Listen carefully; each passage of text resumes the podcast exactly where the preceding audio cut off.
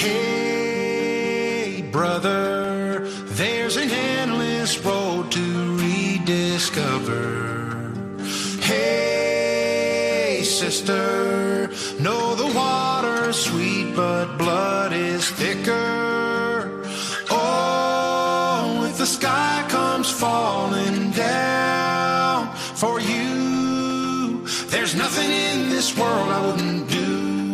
Comienza Protagonistas los jóvenes. Hey, brother?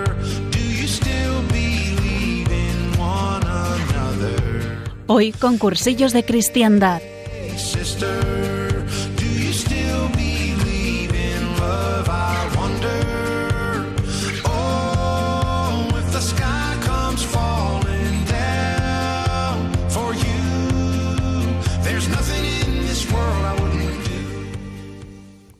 Muy buenas noches a todos y bienvenidos a Protagonistas los Jóvenes.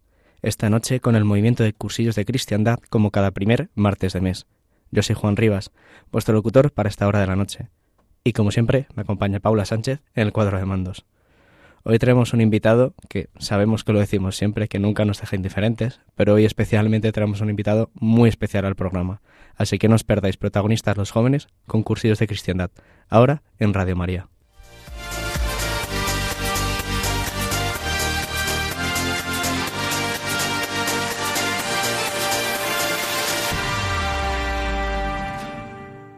Ya estamos en julio, una- un mes especial porque muchos ya estamos terminando exámenes, ya estamos ahí con las últimas asignaturas, algunos entregando TFGs a nivel estudiantil y otros tantos ya estamos incorporándonos al mercado laboral porque hemos conseguido contrato y nos han renovado para verano.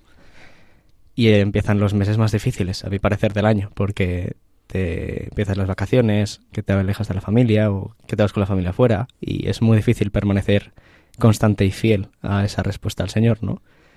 Y, y en este mes precisamente, pues muchos nos vamos también de campamentos, nos vamos con niños pequeños donde nos piden evangelizar, o nos vamos de peregrinaciones a Santiago, a Covadonga, a Lourdes, o incluso ya nos vamos de misiones a otros países, vamos a Perú, Argentina, vamos a África, a Mozambique, eh, y allí se nos pide dar y evangelizar, ¿no? Y se nos pide no olvidarnos o- expresamente de- del Señor, ¿no? Y tenerle en el centro de nuestros días porque vamos a hablar de Él, ¿no? Y vamos a compartir testimonio de su vida. Y por eso hoy venimos aquí, ¿no? El programa de hoy es un programa que queremos enfocar sobre todo a esa respuesta al Señor, ¿no? Pero, pero antes, Paula, ¿qué tal? ¿Cómo estás? Buenas noches. Hola Juan, buenas noches, ¿qué tal? Cuéntame, ¿cómo, ¿cómo tú sueles vivir estos veranos, ¿no? Desde que hiciste el cursillo. ¿Cómo los vives? Bueno, pues eh, en algún programa lo hemos hablado así un poco por encima y, y pues eso, hablamos que en vacaciones que seguimos siendo cristianos, que no se nos olvide que no nos vamos de vacaciones, ¿no? Que seguimos siendo cristianos. Entonces, pues em, yo lo, intento enfocar pues em, a dejarme descansar en el Señor. Eh, evidentemente, pues habrá momentos del verano que son más de amigos, de familia, tal, pero siempre buscando el rato para, para el Señor también, porque porque al final el verano, donde a priori pues tenemos más tiempo, ¿no? Pues más tiempo habrá que dedicarle. Y, y bueno, pues en este verano pues me lo planteo de esa manera, también con mis miedos, porque también es fácil distraerse, ¿no? Pero, pero eso sin olvidarme que, de que el Señor sigue estando con nosotros. Justamente. A mí, por ejemplo, me pasa muchas veces que el verano también es un momento de parar todo, ¿no? De la velocidad del día a día, de, de estudios, de trabajos, que estás para acá, que estás para allá, que estás dando catequesis y luego tienes comida con la familia, ¿no? Y se convierte en unos meses también de parar y reposar, ¿no? Y de poder como mirarse bien por dentro, ¿no? Y poder hacer un poquito de tiempo para, para ti mismo, incluso para el Señor, si, si, si lo intentas, ¿no? Porque puedes estar más tiempo delante de un sagrario, puedes estar en una hora de oración más tiempo, o incluso puedes irte a misa entre semana con mayor comodidad muchas veces, porque no tienes el trajín del curso. E incluso, pues, incluso leer un libro cuando estás en la playa o estás en, la- en tu casa de, de las montañas, pues, en el pueblo, es más fácil hacer estas cosas, ¿no? Y también es más fácil, por contrario, pues salir de fiesta, es más fácil eh, desconectar, es más fácil irte a, con los amigos de fiesta a un festival y no estar presente en lo que estás viviendo, ¿no? En ese momento, o incluso el, el simplemente no prestar atención, porque no, no lo centras, ¿no? Ni lo pones en el centro, ¿no? Y un poco hoy queremos venir a, a plantear eso. ¿Qué pasa cuando una persona pone a Dios en el centro? ¿Qué pasa cuando una persona lo, lo pone como el centro de su vida de verdad, ¿no? Y pone y valora todas las cosas en su vida como si le acercan o la alejan de Dios, ¿no? Y cómo ese testimonio, pues, nos va permeando el corazón y cómo nos va trabajando nuestra vida para que poco a poco vayamos respondiendo, eh, vayamos planteando de preguntas al Señor y las vayamos respondiendo con nuestra vida, ¿no? El, el cómo discernir esa llamada y cómo discernir ese corazón lo hemos respondido muchas veces a nivel de pareja, ¿no? Y de, a nivel de incluso de noviazgo y de, y de matrimonio, de cómo discernir esa llamada del Señor para, para con ese camino, pero eh, y yo me pregunto, ¿y cuando el Señor me llama a otra vocación, cuando me llama, por ejemplo, a la vida consagrada o al sacerdocio, qué, qué claves o cómo puedo darme cuenta de qué es lo que me pide el Señor exactamente, ¿no? Y cómo puedo yo desde mi pequeñez y desde mis miedos, mis inseguridades, ¿no? E incluso mi, mi pecado y mi alejarme del Señor, cómo puedo responder a esa llamada y cómo puedo intentar ser fiel eh, con mis dificultades. Así que de eso vamos a ir el programa de hoy. Hoy vamos a hablar de esto, aunque es un tema así que es un poquito difícil, sobre todo es un tema que es muy personal de cada uno de nosotros porque nos llama el Señor de manera individual. Creemos que compartir siempre el testimonio de gente y de jóvenes eh, que han vivido esto y que viven esto en su día a día y cómo responden a esta llamada, creemos que es muy importante. Así que está venido el invitado de hoy, que seguimos postergándolo. Así que ha venido a compartirnos esta, cómo ha vivido él su llamada, cómo ha vivido él ese testimonio de ir poco a poco acercándose al Señor, de la mano de la comunidad, de la mano de, del acompañamiento, de la mano de rezarlo mucho y discernir mucho delante del Señor y de, y darse cuenta dónde estaba su corazón y dónde estaba, dónde él se sentía a gusto y dónde se, se sentía llamado a estar. ¿no? Así que a eso venimos y que seguro no nos va a dejar indiferentes.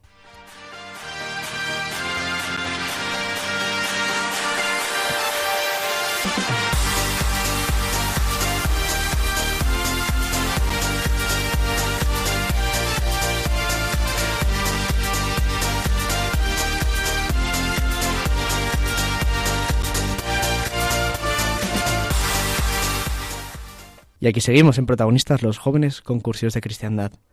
Y como os adelantaba antes, nuestro invitado de hoy es extremadamente especial.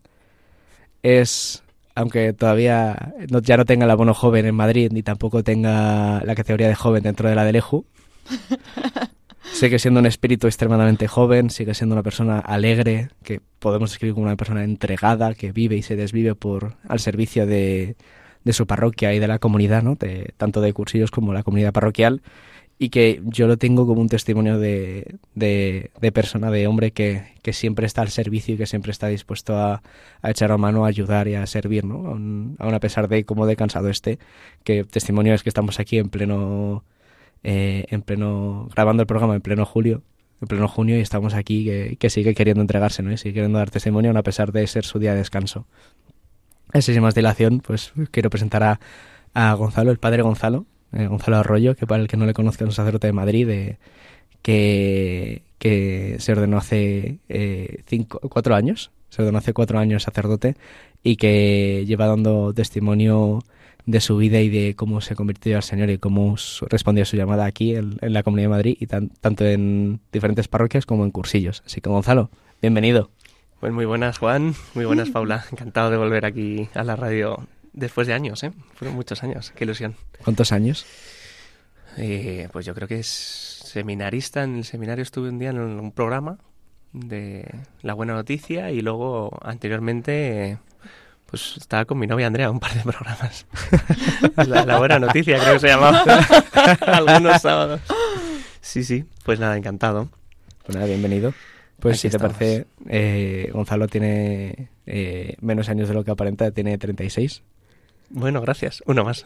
Uno más. 37.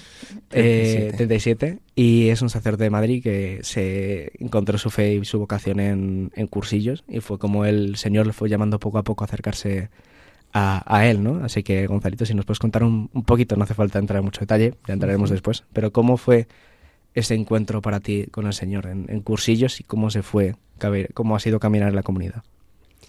Pues, eh, bueno, yo como siempre o sea, como todos los jóvenes, eh, a los 16, 17, 18 años buscaba la felicidad, sobre todo de saliendo de fiesta, en discotecas, copas. Y bueno, llegó un momento que dije, bueno, llegará alguna chica con la que pueda salir y me, ya me centre un poquito, ¿no? Y esa chica no estaba en los polígonos, realmente. Entonces eh, llegó un amigo y me invitó a, a uno de esos cursillos y le dije, pero hay, hay chicas cristianas que merezcan la pena. Sí, sí, sí, no te preocupes. Entonces yo hice un cursillo, cursillo de mixto, eh, a los 19 años, en La Inmaculada, del 3 al 6 de diciembre del 2004. Hace 17 años y medio. Madre mía. Y bueno, era el más pequeño, o sea, tenía 19 años, pero, o sea, en la- al entrar pues se me quitó la idea de ligar, porque la siguiente chica tenía 30, 30 y algo, ¿no? Y yo, bueno, pues no. Pero voy a- ya que estoy aquí voy a aprovechar a ver qué me dicen, ¿no? Y efectivamente el Señor y su gracia hicieron lo que quisieron conmigo. Me encontré con el Señor, me confesé, lloré, mm, me perdoné a mí mismo, me perdonó el Señor sacramentalmente y salí lleno de amor. Salí lleno de amor y, y empecé a caminar en una comunidad de fe, porque a la parroquia a la que yo iba los domingos para cumplir ¿no? a misa, pues era una parroquia de gente muy mayor. Entonces yo iba con mi madre, pero iba un poco a desgana, eh, venga, voy a misa, pero si luego salgo. O sea, era un poco un chantaje de fe. Eh, entonces para mí Jesucristo era como una carga más. Es como, como soy cristiano, tengo que madrugar el domingo, como soy cristiano no puedo salir mucho y desfasar, como soy cristiano no puedo, no puedo. Y luego me encontré con Jesucristo resucitado, con que Dios es amor y con que el Señor lo que hace es potenciarme, ¿no? Sacar la mejor, la mejor versión de mí. Y ahí empecé a caminar en la comunidad con gente joven, gente entusiasmada, y me enamoré del testimonio, porque el testimonio de la gente valiente que me abrió su vida y su corazón fue lo que me hizo tener la, esa envidia sana de yo quiero ser como, como esta gente, yo quiero ser como este hombre, que a pesar de sus cruces y sus problemas, es feliz. O sea que no había que dejar de tener problemas para ser feliz. Y empecé a, a caminar en, en la comunidad cristiana, a crecer, a formarme y a hacerme amigos de decir, no me soltéis, porque si me soltáis no duró ni un fin de semana. Sí. Joder. Para- o sea, hay un poco, ya empezamos a ver las preguntas, o sea que, aprovechando esa última frase que has dicho del tema de la comunidad, que no te soltara, ¿no? Que no, que no dejara en su empeño de que te mantuvieras cerca de él. ¿Tú crees que, es, eh, que ha sido algo no solo importante, sino fundamental en tu discernir la vocación? Totalmente. O sea, tanto en el ambiente de dirección espiritual, o sea, yo tenía dirección, director espiritual desde los 16 años o así, y luego pues eh, en cursillos pues unos poquitos amigos íntimos con los que yo compartía todo sin filtro. O sea, mi intimidad, mis dudas, pues eso, con cuatro o cinco amigos. Y luego también tener una comunidad eh, grande, ¿no? O sea, una reunión, pues eso, semanal con la comunidad para que te des cuenta de que no estás solo, porque el mundo va tan en tu contra que dices, a ver si estoy yo loco, a ver si somos cuatro gatos y ya está. Entonces es verdad que como la práctica religiosa en España está muy, muy, muy disminuida, pues parecía que estos oasis de fe no existían. Y dices, bueno, pues eh, si todos estamos locos, o esto es verdad, o efectivamente somos una secta, ¿no? Entonces queda descartado el tema secta, pero no queda descartado que estemos locos, por supuesto. pero por el Señor. Así que sí, sí, totalmente fundamental. Y porque cada vez que he intentado ir por mi cuenta me he caído, pero vamos, de, de boca, ¿no? Mamá sin manos, pa, mamá sin dientes. Tal cual. Sí. Y mm, entonces empiezas a caminar en la comunidad, ¿no? ¿Y cuándo vuelves a notar tú mm, como mm, un siguiente clic, digamos, ¿no? Porque yo creo que hay momentos de, de cada uno en la fe en el que nota pues que va madurando, ¿no? En su fe. Entonces, ¿cuándo es cuando tú notas ya que ya has pasado como, digamos, a otro nivel, ¿no? Como... Pues mira, el primer año después de hacer, o sea, pasé de la fe por cumplimiento y obligación, desde el cursillo, a el encuentro con el Señor. A, vale, Dios no está muerto. Jesucristo ha resucitado y me quiere. El primer año me dejé creer, me dejé creer, no me, no me comprometía con muchas cosas. A partir del segundo año, pues empecé a, compartir y a, a participar en las convivencias que se hacían de- en jóvenes de cursillos, porque era el único, la única realidad cristiana mm, de planes, porque desde que me confirmé con 17 años, pues me quedé solo en la parroquia, ¿no? De jóvenes. O sea, era el joven. Entonces, eh, convivencia tras convivencia, llegó, digamos, la, la Pascua del 2008. Y ahí, cuando ya llevaba un tiempo yendo incluso a misa entre semana, algún día, algún día rezaba completas, algún día una vigilia, una adoración, eh, pues en esa, en esa Pascua se me ocurrió preguntarle al Señor algo que no se debe hacer, ni se debe preguntar si no estás preparado para escuchar la respuesta. Entonces, no le preguntéis algo al Señor que no queréis saber. Señor, ¿qué quieres de mí? Yo pensando, había un par de niñas monas que me gustaban, ¿no? Digo, bueno, pues ¿cuál, cuál quieres para mí, señor? ¿No? Jueves Santo, adoración, arranca de mi pecho. Y yo ahí emocionado, Señor, lo que quieras. Entonces, de verdad que intuí, noté, me puse nervioso, como, pues eso, como si en la pared estuviera escrito, en la pared había un lema de Jeremías, ¿no? Arrancaré de vuestros, el vuestro corazón de piedra y os daré un corazón de carne. Y era como si yo hubiera leído sacerdote. Y yo, ¿cómo? Digo, esto me he mareado, me he mareado. Pues me salí de la adoración, me lavé la cara, salieron un par de personas, ¿qué tal, Gonzalo? ¿Estás bien? Y digo, sí, sí, sí, uff, es que me, un poquito de calor y tal.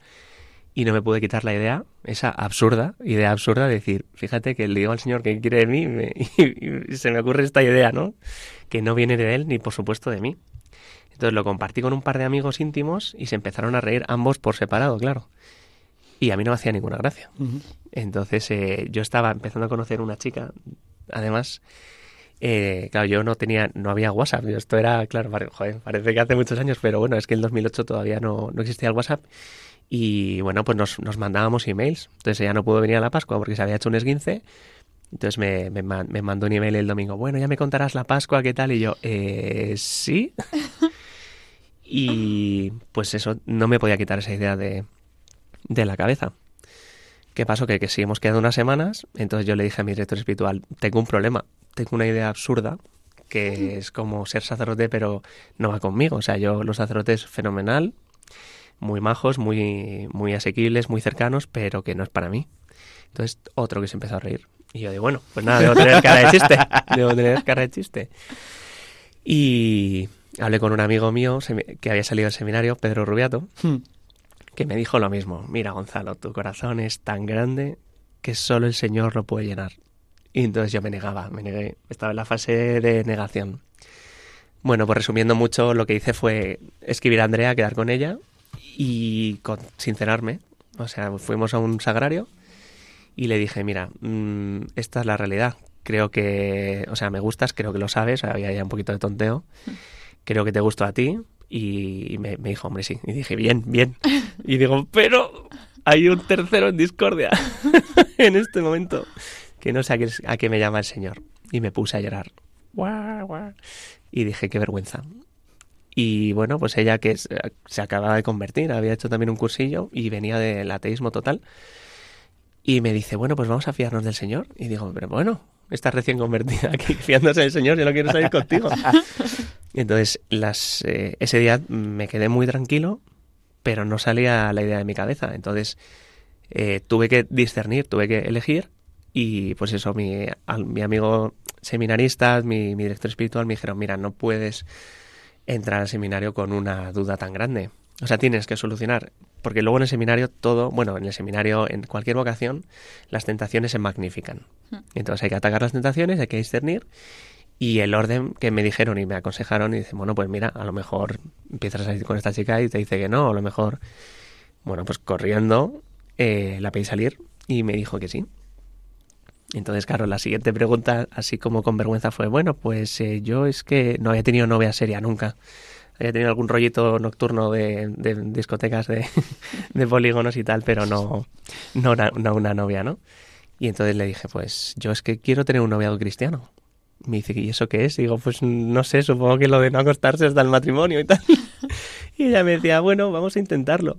Y, y era porque yo había conocido la felicidad de los noviazgos de amigos míos, eh, bueno, en cursillos, que me compartían su intimidad y me decían, mira, matrimonios que habían tenido relaciones antes, después, novios que sí, novios que no, y sobre todo la felicidad de decir, jo, que el Señor te llama una felicidad más grande. Y fiado también con nuestros, con nuestro pecado, nuestros problemas y, y confesándonos juntos, hay una cosa maravillosa que era pues si, si vemos que, que nos queremos más, si vemos que nos calentamos demasiado, como esto es cosa de dos, también al día siguiente nos confesamos los dos juntos. Vamos juntos a misa, nos confesamos y seguimos creciendo la fe. Y eso hicimos. El primer mes, el primer mes fue horrible porque ella pensaba que me había alejado de Dios y que era la última tentación y yo pensaba que era muy cobarde porque le había dicho que no al Señor. Bueno, el resumen es que Estuvimos saliendo un año y medio, eh, un noviazgo cristiano, un noviazgo con, con, pequeñas caídas, pero sabiendo y experimentando como el Señor me hacía hombre, me hacía hombre, eh, sí, no haciendo uso de la sexualidad. Y que el Señor me, me, me enseñaba a amar a una mujer mucho más eh, profundamente de lo que yo me imaginaba como hombre, porque como hombre era como, pues ya le he regalado la peli de Disney, ya le he comprado flores, eh, sucede de Alejandro Sanz, que le encantaba, yo ya no sé qué hacer, le invito a cenar, pero no sé, querer más, ¿no? Pues un querer de entrega, pues que, no sé, o sea, ir a misa juntos, darnos la mano, digo, madre mía, es que esto es amor de verdad. Y, y luego ya me dejó... porque yo estaba mucho en cursillos, ¿no? Ella pues no estaba tan implicada pero yo no era por, por estar en, en cursillos, sino porque sabía que Dios era lo primero. Le decía, mira, es que si no estoy con Dios, o sea, te conviene que no quedemos un par de días a la semana para que yo esté más centrado en Dios, porque te voy a querer mejor, porque si no voy a ser más egoísta. Pero bueno, ella no lo veía y yo sabía que lo que me reclamaba no era, pues eso, a estar a todas horas juntos, sino que, que no podía, que, que Dios quería algo de mí diferente, me sentía egoísta. Ella me dejó y yo dije, pues no sé, señor, por qué quieres esto, o sea, por qué me regalas esto y ahora me lo quitas, pero tenía una, una certeza de que no, no podía volver con ella. Quedamos un par de veces después de estas quedadas horribles, que empiezas a cenar, que te pones a llorar, que te das un abrazo y dices, ¿estamos volviendo? ¿No estamos volviendo? Y yo notaba que el señor me decía, no, Gonzalo, no des ningún paso. Entonces eh, me acuerdo perfectamente, o sea, un momento dramático de quedar con ella pues por la zona de mi casa, ¿no? Por, eh, por la zona de Batán vivía yo. Despedirnos y decir, si ahora mismo nos damos un beso, volvemos. Y si ahora mismo la dejo marchar, se va de mi mano para siempre. Y me acordé de una frase que me dijo un gran santo que ahora está casado con cuatro hijos, José Antonio Méndez, que hmm. entonces tenía una no tenía no estaba empezando ni a salir con Laura. Me dijo, si tú no eres para Andrea, Andrea no es para ti. Entonces fue un, un acto de no ser egoísta. Decir, pues si, si mi vocación no es ella, la estoy obligando, ¿no? Y estoy apartándola del Señor. Entonces, pues con lágrimas, ¿no? Me llegué a casa, me puse a llorar, me puse a pegar puñetazos a la almohada. Mm, dije, pues tú verás, Señor, pero no me la líes. Como me la líes, te dejo rezar. pero ya había experimentado que es que a dónde íbamos a ir, ¿no? Hay una, una cosa muy bonita, bueno, no es bonito, pero es cierto, que la vocación es una encerrona espiritual, ¿no? Si tú quieres ser feliz, vamos, en mi caso lo he experimentado y la he buscado en 555.000 discotecas, eh, en rollitos, en, en, fiesta, en coches, en lo material, en dinero, en fama, en, en caer bien. Y todo eso no me lo ha dado. Entonces digo, bueno, pues eh, cansado de buscar dónde no y viendo dónde sí me daba el Señor la felicidad, le dije, bueno, pues es que ya me da igual casado que, sacerdote. También llegó un momento con Andrea que yo dije, uy, pues es que tampoco la vocación matrimonial es como una isla mm, paradisiaca donde, donde todo es maravilloso, porque yo tenía que dejar de salir muchas veces por estar con mi novia, yo tenía que, bueno, renunciar a las demás chicas para estar con ella. Entonces descubrí en lo más bonito del noviazgo que al final la vocación se entrega. Entonces, que no había una vocación en la que... O sea, Dios no quiere que seas egoísta y que te valgas por ti mismo. De hecho, de verdad que nos salvamos en racimo, ¿no? Y después de eso, y después de seguir rezando, ¿no? Con mis amigos de cursillos, todos pues me, se me seguían muy cerca, sobre todo las primeras semanas. Gonzalo, ¿cómo estás? Y yo decía, pues bien, porque es verdad que nos habíamos querido mucho y, y cuando algo empieza con el Señor, pues sigue con el Señor y terminó con el Señor y no hacía falta que nos devolviéramos nuestras cosas. De hecho, tengo el, el reloj que tengo, eh, pues es el que ella me regaló y tiene, supongo, el, el, iPod este de 8 gigas, que era bueno, el mega el mega MP3 de la época, ¿no? Que pues cuando algo lo haces por amor, cuando cuando se termina, no, no quieres que te... O sea, no es un amor perdido, ni un tiempo perdido. Entonces fue maravilloso decir, joder, qué bien. No me tengo que arrepentir de nada, porque yo he hecho todo lo que he podido, o sea, de mis pecados, pero de estar con ella, ¿no? O sea, ha sido su camino y al cabo de los meses, efectivamente rezando, pero ni, ni por asomo volvía a pensar yo en ser sacerdote, porque yo ya estaba superado. Dije, bueno, pues nada, Señor, lo que tú quieras.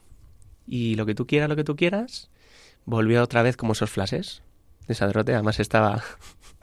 Mira, voy a contar esto porque es muy curioso. Eh, yo trabajaba de pintor de coches eh, en el barrio Lucero, en una, en una Peugeot. Y estaba lijando un coche, yo siempre tenía los cascos, siempre ponía, me ponía bacalao para escuchar en, en la radio. Y me estoy, estoy buscando mi emisora y de repente eh, me- veo que el jefe me coge, un rollo de cinta y me lo tira. Que te pongas a lijar, no sé qué, que estás ahí perdiendo el tiempo con la radio. Entonces dejé la emisora, me puse los cascos y los cascos de, protección auditiva y de repente, pues está, está hablando un señor y digo, ¿qué radio estoy escuchando? Y de repente suena Radio María y digo, ¿qué es esto? No había, no sabía ni lo que era, ni por supuesto. Entonces, claro, no podía tocar el- la radio, no podía, porque el jefe estaba con los ojos clavados en mi nuca. Estuve dos horas, me tragué una meditación de por la tarde de la hipóstasis de Jesucristo. Bueno, bueno. Y el caso es que me moló. Y dije, ostras, dije, pues ha sido como una catequesis muy chula. Entonces lo hablé con mis amigos con los que yo compartía más la fe, ¿no? En cursillos y me dijeron, jo, pues esto lo... Mi amigo Pedro, que había vuelto al seminario, me dijo, pues esto lo, damos en, en teología, en el seminario, jo, la verdad es que te encantaría. Y entonces me sonrió con esa sonrisilla de, venga, ¿cuándo vas a soltarlo otra vez? Y yo dije, no, no os agobiéis, que esto ya está superado. y efectivamente empecé a rezar para descartar la vocación. Otra cosa que es muy útil también. Entonces descarte de todo menos la vocación. El Señor ya me llamó con más fuerza y es que no era superior a mi fuerza. Digo, es que no quiero ser cura, pero necesito ser cura. O sea, no quiero darme, pero necesito darme. O sea, me quiero ir a dormir, quiero estar a mi bola, pero es que no soy feliz en el sofá viendo una peli. Es que por muy alta que me ponga la música, no desaparece esa sensación de vacío, esa sed. Entonces no es, eh, yo creo que era más por egoísmo, digo, es que tengo que hacer la voluntad de Dios. Pero lo bueno es que había gente que, que te animaba, porque claro, si tienes vocación y no tienes una comunidad, pues al final dices, pues soy como un pelicano, ¿sabes? Soy, soy una especie rara y me voy a extinguir en mí mismo. Pero gente que valoraba tanto el sacerdocio, yo dije, joder, pues si encima Dios me regala esto precioso, bueno, como el matrimonio, ¿no? Pero, pero que haya gente enamorada del sacerdocio, a mí fue el punto decisivo.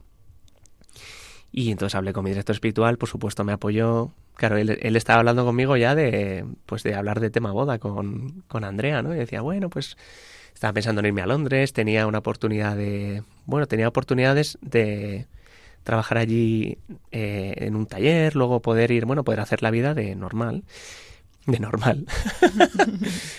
y, y vi que no, que es que mi felicidad estaba ahí. Entonces eh, todos mis miedos venían a mí porque ni había estudiado una carrera ni era pues era un macarra entonces yo no vestía también pues tampoco adecuadamente no como los seminaristas así formales silenciosos prudentes. Y digo todos esos dones no los tengo señor. A qué me estás llamando y con pues con la ayuda de la comunidad con la ayuda de la oración claro me, puse a, a, rezar más en serio me puse a rezar yo creo que lo, lo más importante cuando bueno, cuando quieres estar cerca del Señor es la Eucaristía diaria. Es como, vale, si solo haces una cosa, Eucaristía diaria y examen de conciencia por la noche. Si haces otra cosa más, pues ya lee el Evangelio, reza completas. Pero efectivamente acompañado, acompañado de gente que me decía, merece la pena que des la vida y yo te necesito santo como tú me necesitas santo a mí. Uh -huh. Entonces, eso es yo creo de la comunidad cristiana o de los amigos íntimos donde, donde se juega uno la clave. ¿Y con cuántos años entras al seminario? Entré a los 26. Hice el curso introductorio desde los 25 a los 26, que ahora ya es, eh, en todos los seminarios es un curso eh, ya in, interno, viviendo allí. En, eh, fue, era el año de bueno ir los sábados, tener ciertas charlas, empezarte, empezar a dirigirte con un sacerdote del seminario para bueno para saber si realmente es vocación o es un efluvio espiritual o, o lo que sea, ¿no? Entonces formador, director espiritual y seminarista, vas viendo entre, entre los tres si el Señor te está llamando, si es el momento de entrar, si es más adelante. Y justo pues todo el año, que además el año introductorio fue también el año de tentaciones, aparece otra chica que te gusta, eh, oportunidades incluso laborales y dices, madre mía, estoy tirando mi vida al Señor y luego no va a valer para nada porque todas estas tentaciones aparecen. Y además tengo que estudiar teología, que es aburrido y tal. Bueno, yo veía muchas cosas, ¿no? Y, y fue entrar al seminario y decir, es que tengo un ejército orante detrás, ¿no?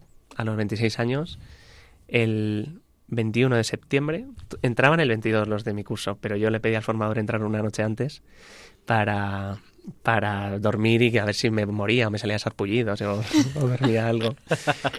Y nada, la primera vez que pisé la capilla de, de la que era ya mi comunidad de primero, me empecé a reír y le dije al Señor, madre mía, lo que has tenido que luchar para que yo esté aquí hoy, ¿no? Pero efectivamente, eh, o sea, he notado gráfica, plásticamente, notas la paz que tienes, notas unas fuerzas que no son tuyas, que dices, esto es la oración de la gente. La oración de tantos conventos de clausura, ¿no? Que no sirven para nada. ¿Qué hacen esas monjas encerradas?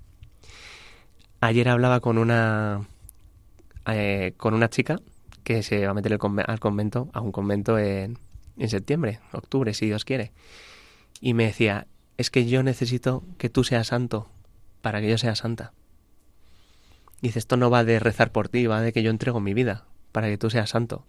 Entonces, eso es la, manera de salvarse. Es que cuando, cuando voy a, a, cenar, a comer con un matrimonio, cuando hablo con un matrimonio, digo, es que es que son vocaciones que se complementan. O sea, yo necesito ver matrimonios santos y ellos necesitan ver sacerdotes santos, que por supuesto no lo soy, pero, pero quiero. Porque no quiero, o sea, otra cosa es que no estoy dispuesto es a, ser un mediocre. O sea, si para ser bueno no soy cura, ni siquiera soy cristiano, porque hay gente no cristiana muy buena, ¿no? Pero si soy cristiano es para ser santo. Y es verdad que me he dado cuenta que mi vocación es mi salvación. O sea, mi ser cristiano, mi lo que, a lo que Dios me llama es ir al cielo como sacerdote cristiano Gonzalo. Madre mía, es que te voy a escuchar y apunto una cara entera, cara y media casi, de, de todo lo que has ido diciendo y de frases que me han parecido lapidarias en cuanto a alguien que se esté planteando la vocación. Me parece que responden muy, muy bien, ¿no? Como por ejemplo al principio decías que mm, tu corazón es tan grande que solo el Señor puede saciarlo. Me parece una pregunta que alguien que pueda estar plantándose la vocación al sacerdocio más concretamente, o incluso eh, a la vida consagrada también, porque al final es, es unirse al Señor ¿no? y entregarse al Señor completamente y que el Señor sea el que colme tu corazón. O por ejemplo la frase de eh, que este ha sido, sé, que es de tu cosecha porque me encanta, que la vocación es una encerrona espiritual. que lo veo así, porque, por ejemplo, escuchando otros testimonios, es al final es que es la respuesta, o sea, ya no hay más respuestas, es un callejón sin salida, entre comillas, ya no hay más respuesta que la de es esto, porque el resto no me sacia, no me llena, no me, no me plenifica, ¿no? como decías, no me hace feliz, ¿no? Y no, no me llena. Y yo al hilo de todo esto me pregunto si, si por ejemplo, eh, decías al principio, la clave es la oración, la clave es eh, la misa diaria. Eh, ¿Qué otras cosas o qué otras herramientas, por ejemplo, eh, decías también que compartir con tu pequeño grupo de amigos también es muy importante, eh, tu dirección espiritual. Todas estas cosas al final te ayudan porque te hacen recordarte que Dios es el centro, ¿no? Y que con Él puedes perseverar y puedes permanecer fiel y sobre todo darte cuenta de dónde está la verdad realmente, ¿no? Y no, no dejarte llevar por otras cosas. Y al hilo de todo esto me surge una pregunta y es, eh, cómo eres capaz de permanecer fiel incluso con las dificultades que, corresponden, ¿no? O sea, ¿dónde, ¿dónde pones el corazón o dónde pones tu confianza para que nunca falle? sí, la respuesta es el Señor, vale, pero en algo, en hechos concretos, en acciones concretas. Pues mira, la verdad es que partiendo de, de, que la vocación no nos la damos nosotros, o sea, esa es la, la gran clave para no volverse loco, ¿no? Porque eh, es algo que tú no inicialmente no buscas, pero lo deseas. Entonces, al principio parece, o sea, cuando eh, partiendo la frase no de Pedro de tu corazón es tan grande que es el Señor, claro que el de todo bautizado es igual de grande porque el Señor lo hace grande, pero cuando no tienes una mediación humana parece que eres un que nada te sacia, eres eh, un incomprendido, digo, seré yo un ambicioso del mundo, nada me valía, digo, o sea, es verdad que nunca he estado forrado, pero digo, es que ni siquiera ser millonario me, me, me saciaría. Entonces es, llega un momento que es un poco horrible. Y la vocación llega, te llega desde fuera, la acoges, eh, la, la, gente te acompaña, la iglesia te acompaña y, y al final lo deseas. Dices, pues eso es la primera parte para permanecer. Es como algo que me llena, que yo no he elegido, pero ahora no puedo vivir sin ello. O sea, es la vocación es por elección y por descarte nada de lo demás me llena y además solo quiero esto. Otro amigo sacerdote dice, eh, que siempre se presenta, dice, yo soy cura porque no sé hacer otra cosa. y la verdad es que al principio te ríes y luego dices, es verdad, es que yo no sé, no me imagino haciendo otra cosa y acostándome diciendo, joder, soy feliz. soy feliz y mi felicidad está en una entrega. Pues como un padre de familia, una madre con hijos pequeños, que es una locura, pero no puede vivir sin sus hijos. Se va una noche a cenar o un fin de semana de convivencia sin sus niños y les echa de menos. Es como ser masoca espiritual, pero es que es, en esa entrega está la clave. Y luego, en los momentos previos, eh, antes de contárselo a nadie, ¿no? El momento en el que dices, acabo de tener una idea que no es mía. Es como, sí, te ha hablado Jesús. Pues ser muy sincero con uno mismo. Y luego cuando estás preparado, contárselo a un amigo, laico sacerdote. Hombre, en mi caso, en vez de elegirlo, yo lo que hice fue contárselo a un amigo cura, en mi director espiritual, y a tres amigos íntimos, que son tumbas. Y cuando vi que la gente que no lo sabía, de repente decían, ah, pues serías muy bien cura, tal, o pues, jo, pues alguna vez te has planteado esto, era como, señor, me estás hablando a través de personas que no se conocen de nada, o, todo es un complot. Y estoy en la peli como, el sol de Truman. Digo, vamos a ver, eh, ¿esto qué es, no? Y yo decía, buah, es que el Espíritu Santo usa a las personas sin saberlo en, en, mi, en mi beneficio, ¿no? Otra, otra chica también que se, se acaba de convertir, le, quedamos para, para tomar algo y tal, y yo le iba a decir que me, me metía al seminario. Y justo antes de decirlo, me dice, quiero que seas mi padrino de bautismo. Una, chica que se, bueno, del ateísmo practicante, bestia, satánico, se convirtió a... y, se, y, fui su padrino de bautismo eh, y confirmación, claro. Y dije, jo, señor, qué de señales, ¿no? Y justo cuando fui a entrar al seminario, otros dos amigos de cursillos de, digamos, mi mejor amigo de estos, de este grupito no de íntimos y otro que no conocía tanto, pero luego ha sido y es fundamental en mi vida, entraron conmigo en el mismo curso. Digo, no lo puedo creer, señor. Y la JMJ como chimpón, la de Madrid, ¿no? De, Justo después de la JMJ entramos al seminario y es como, no me lo puedo creer, señor. O sea, si no me queda claro, sea, es que tengo 17.000 mm, maneras de ver cómo esto es tuyo y no es mío. Sí. Una bueno, me, tengo dos preguntas, ¿vale? Eh, claro, cuando las está explicando ese tiempo que era horrible decir, jo, es que no me llena nada de, pues eso, de salir de fiesta, no sé qué, no me llena nada, ¿no? Pero y que y eso y, saber cuál estuvo y de querer discernir cuál es tu vocación ese tiempo de bueno tú porque sí que tenías más o menos yo creo no la idea en el corazón en el corazón que ya te había puesto el señor del sacerdocio pero alguien que no sabe todavía no ha tenido no sabe mm, cuál es su vocación y está en esa desesperación un poquillo no claro los tiempos del señor no son los nuestros entonces cómo vivir esa espera de saber cuál es tu vocación Uf, es que claro, lo primero que te curte el Señor es la paciencia. Y yo soy las personas, mm, o no, supongo que voy creciendo, ¿no? Pero más inseguras y más impacientes. Entonces, claro, para discernir la inseguridad y la impaciencia, eh, error. Entonces, necesitas eh, vivirlo a tu tiempo. Muchas veces eh, es verdad que además cuando yo estaba muy agobiado, pues algún amigo, o sea, o laico o sacerdote, no muchas veces curas porque están tan emocionados de, Buah, una vocación, no podemos perderla, pero hay conversaciones que te agobian. Por eso digo siempre compartirlo en los momentos muy iniciales con una o dos personas. Porque si no se ponen expectativas sobre tu vocación y ya la gente espera de ti y ya no disciernes bien. Porque dices, Buah, tengo que salvar el mundo. ¿Sabes? Somos Jesús y yo. y es como, no, no, no va de esto.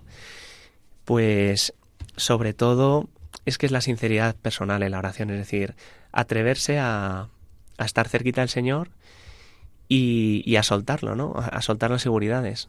¿no? Yo tenía una seguridad que era mi, mi trabajo, mi coche, que lo había pintado yo, en el momento mi novia, pues eso, una tendría como un cajón flamenco que yo tocaba y yo decía, no, yo voy al seminario que no me quiten mi cajón. Y es como, pero que si le has entregado la vida al Señor, no le entras el cajón. Todavía lo tengo, ¿eh? pero porque me lo, me lo dejó él. Y, y es verdad, mira, esto, eso también pasa que al principio de la vocación piensas que entregarle tu vida al Señor es eh, dejarlo todo y irte en calzoncillos por la calle a pregar tocando la campana.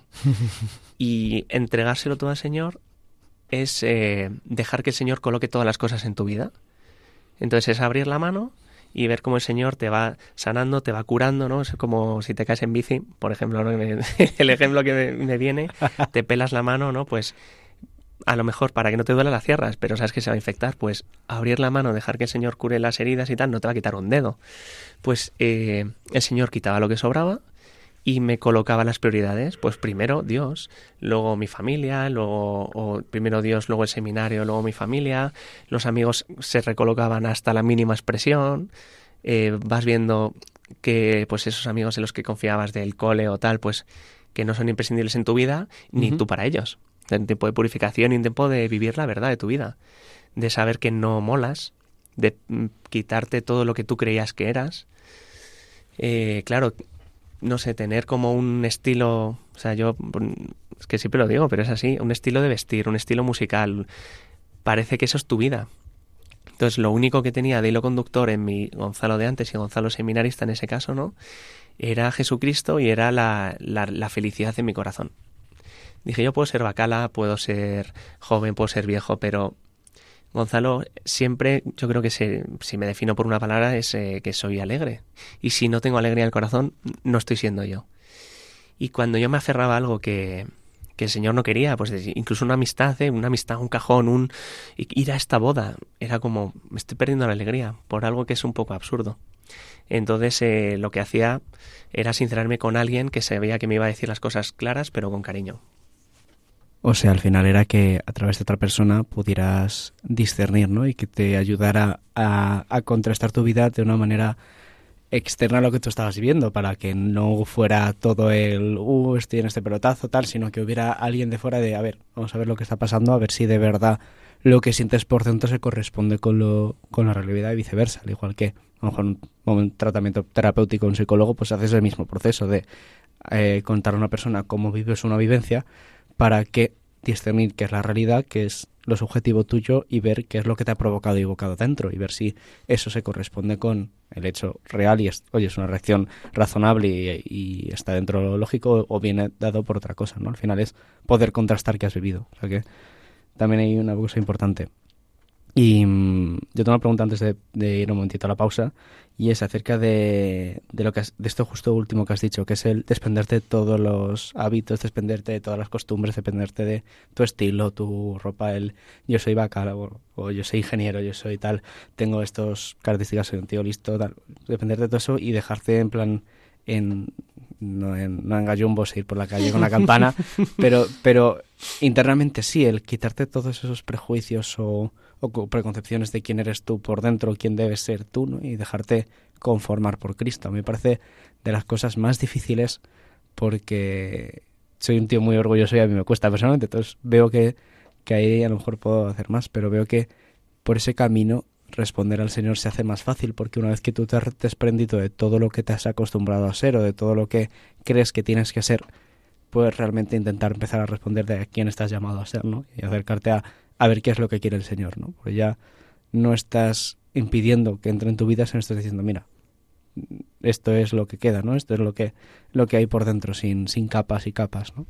Me parece que eso es, si yo me tuviera que llevar algo, me llevaría eso personalmente, el, el desprenderte de todo. Y, jo, la verdad es que me venía a la cabeza, ¿no? Lo que me, ha hecho mi director espiritual desde que entré al seminario al día de hoy, ¿no? 17 años, 16, madre mía, sí, bueno, 15 años aguantándome. Eh, Dios no quita nada y lo da todo. Es verdad que cuando estás así, es que claro, pasan muchas cosas, ¿no? Todo lo que te pasa eh, forma parte de tu vocación y de tu historia personal, pero a veces no sientes, a veces eh, sufres, ¿no? En ese no siento al Señor, el Señor te va dando más fe. En ese sufrir, el Señor te está purificando. Es que todo, de verdad, se aprovecha como el cerdo, todo se, se aprovechan hasta los andares. Todo sufrimiento, toda impaciencia, todo desierto es necesario, o sea, todo lo que vive uno es necesario para, para, ser la, para ser la persona que el Señor quiere construir. O sea, te, pues es lo de, lo de Miguel Ángel, ¿no? La figura está dentro y yo quito lo que sobra. El Señor va quitando lo que sobra, te poda, duele, pero eres más feliz. O sea que todo sufrimiento, todo, todo lo que parece que te quita, al final realza la esencia. O sea, yo ahora soy más alegre, aunque he dejado de hacer muchas cosas que hacía durante muchos años. Pero soy más yo que nunca. Soy más libre porque soy como el Señor me va conformando, reformando y transformando en Él. Bueno, pues aprovechando este momentito vamos a poner la canción que nos ha elegido Gonzalo, que es Tan solo he venido de Juan Luis Guerra y así meditamos todos un poquito pues esto que estamos hablando de la vocación y ahora volvemos.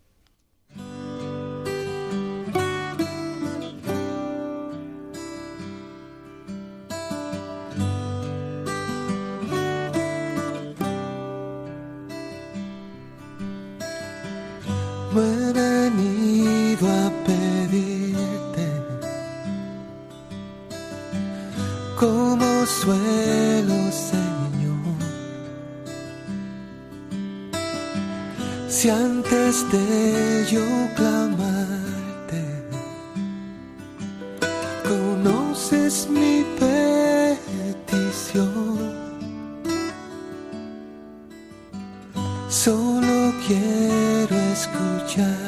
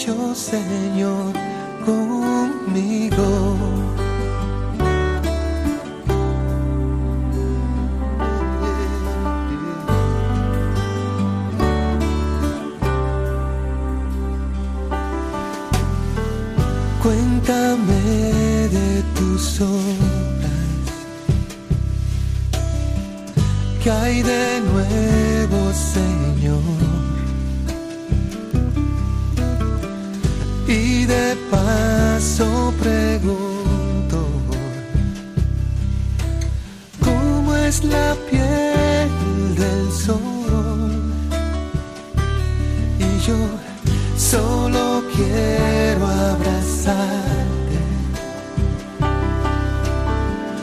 bendecirte, mi Dios, caminar por las calles y abrirte mi corazón.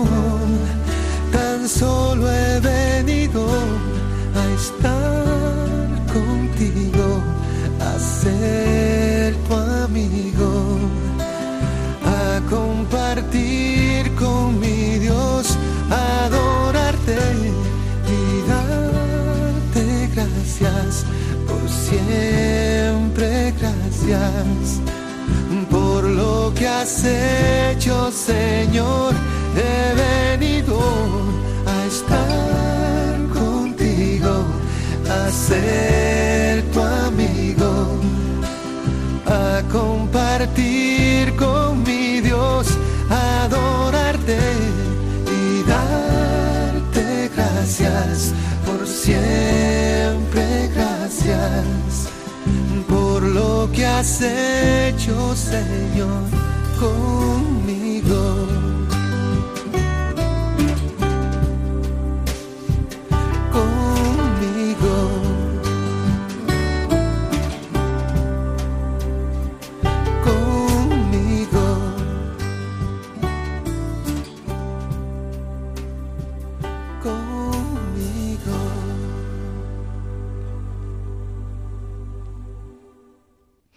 Ya estamos de vuelta con protagonistas los jóvenes, con cursillos de cristiandad.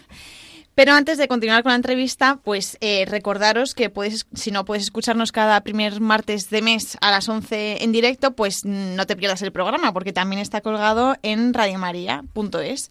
En la pestaña de programación clicas en podcast y ahí eh, vas a protagonistas los jóvenes y podrás acceder a todo nuestro contenido eh, que está ordenado de forma alfabética. Y además también puedes escucharlo en Spotify, que también está disponible para poder escucharlo y poder pasarlo a, quien consideres. Y además también podéis mandarnos un correo electrónico a protagonistas los jóvenes 1, en número, arroba radiomaria.es. protagonistas, los jóvenes, 1 arroba radiomaria.es, donde os responderemos y, si podemos, comentaremos lo que recibamos en el programa siguiente. Y la verdad es que ya estamos llegando al programa de hoy, al final del programa de hoy, y la verdad es que ha sido un programa intenso, un programa muy denso, con muchas cosas. Siempre digo la broma de apuntar un montonazo de cosas, pero hoy es literal, he apuntado un montonazo de cosas que me llevo. Sí, es real. Eh, sí, está la hoja aquí, delante. Y nada, eh, primero de todo, darte gracias a ti, Gonzalo. Pero antes de nada, antes de despedirnos, vamos a pasar a la ronda relámpago, que es algo que siempre hacemos y que siempre a veces nos cuesta llegar ahí a tiempo, pero hoy que eh, vemos que estamos en el- con el margen, es para que lo- el que nos escucha por primera vez o que nos escucha, es una ronda en la cual hacemos preguntas sencillas de, de A o B, muy fácil de- de responder, que es lo primero que se te viene a la cabeza. O sea que libertad 100% y a ver qué sale. Adelante. A ver, Gonzalo, si solo pudieras comer un plato en toda tu vida, ¿cuál sería? Albóndigas de mi madre. ¿El sitio más bonito en el que has estado? Asturias. Bien, bien, bien, están los míos. Muy bien, voy este verano a ver qué tal. Uf. Sí, sí. Maravilla. ¿La canción que más contento te pone? Bueno, no me viene una canción, quizá Avicii. Sí. yo- Muy, bueno, muy bueno. Sí, sí. ¿Eres más de playa o de montaña? Montaña. ¿Tortilla con o sin cebolla? Con cebolla. Bien. Bien. Cuando vas a un bar, ¿qué te pides? Un vino tinto. Un Edulis, Antonio. Madre mía, demasiado tiempo pasamos juntos. El bar de la parroquia, nada. Un abrazo, Antonio. ¿Cuál es el santo al que tienes más devoción? Mm, Bernardita, Santa Bernardita. ¿La última peli o serie que has visto? Estoy en ello. This is Us. Anda. ¿De qué va? Me, me está molando. Una familia con muchos dramas. o sea, está muy bien porque es una serie constructiva, vamos, bajo mi punto de vista es muy constructiva, aunque tiene un factor drama que engancha, pero digamos que es un matrimonio que intenta autosuperarse y tiene tres hijos. No, no, bueno, el- uno de ellos es adoptado, pero como es el primer capítulo no estoy desvelando nada. Y luego ellos también cómo intentan ser la mejor versión de ellos mismos, autosuperarse, no sé, la verdad es que me, eh, tiene como unos valores familiares. Me, me parece una serie muy educativa. Me gusta, me está, me está molando. Vamos. ¿Hay cuántas temporadas hay? Hay seis. Anda. Madre Estoy en la tercera. O sea, llevo meses, porque Claro, cuando claro. como en casa me la pongo, pero como en casa Claro. poco. Sí, sí. Em, ¿Algo divertido que recuerdes de cuando eras pequeño? ¿Alguna anécdota? ¿Alguna trastada? Eh, sí. Una vez eh, metimos a un amigo en un cubo de basura y íbamos por la calle y de repente viene un coche y nos fuimos corriendo, volcamos el cubo de basura, o sea, de los nervios empujamos el cubo de basura, entonces mi amigo salió y el del coche, un señor mayor, se quedó como alucinando y no, acaba de salir un niño del cubo de basura allí en la sierra. Bueno, era muy pequeño, ¿eh? No, tampoco era mi... Yo no lo hice. Y por último, eh, ¿tu pasaje del Evangelio favorito? Romanos 8:28. Todo sucede para el bien de los que aman a Dios. Fuerte, fuerte. Muy buena frase para, para acabar con el tema de hoy, la verdad. La verdad es que sí. Y a coalición de lo que dices, pues sí, ya ha llegado el final del programa. La verdad es que ha sido un programa interesantísimo. La verdad es que para todo aquel que tiene dudas o se plantea, como todo el mundo, hasta que no, como dicen, hasta que no hay un anillo en la mano eh, o, o de ordenación o de, o, de, o de casamiento, ya no hay dudas hasta ese momento, pues creo que cualquiera que esté en esa situación, que esté en ese eh, discernir y esté en ese caminar ¿no? y conocer cuál es la voluntad del Señor, creo que ha sido un programa muy interesante y que va y que esperemos y rezo porque haga mucho bien ¿no? A todo aquel que lo escuche. Así que nada, muchísimas gracias Gonzalo por venir, por tu sí, porque ha sido un aquí, aquí te pillo, aquí te mato. Ha sido, ha sido literal porque no pensamos que fuera a ser posible y de repente Sí. me dice hoy, ahora, y digo, pues tiene que ser ahí. Y gracias por tu sí, por tu entrega, por todo lo que haces, por, por tu entrega al Señor en sacerdocio, porque haces mucho bien y hace mucho bien a, a- a la- a la comunidad de la iglesia a través de ello y por, por todo, por lo que haces. Pues gracias a ti, Juan, Paula y al Señor. Que esto al final hace más bien a uno que lo que, lo que el tiempo que damos, ¿no? Así que, Desde luego. gloria a Dios. Paula, gracias a ti por, Muchas como gracias siempre. a vosotros. Como siempre, gracias por todo, por tu ayuda, por tu control, porque no fallas Nunca en todos estos programas. Bueno. Bueno, dejémoslo ahí. Y gracias a vosotros, queridos oyentes, por escuchar el programa, por siempre estar ahí, por, por acompañarnos en esta hora de la noche y, como siempre, de colores y gloria a Dios.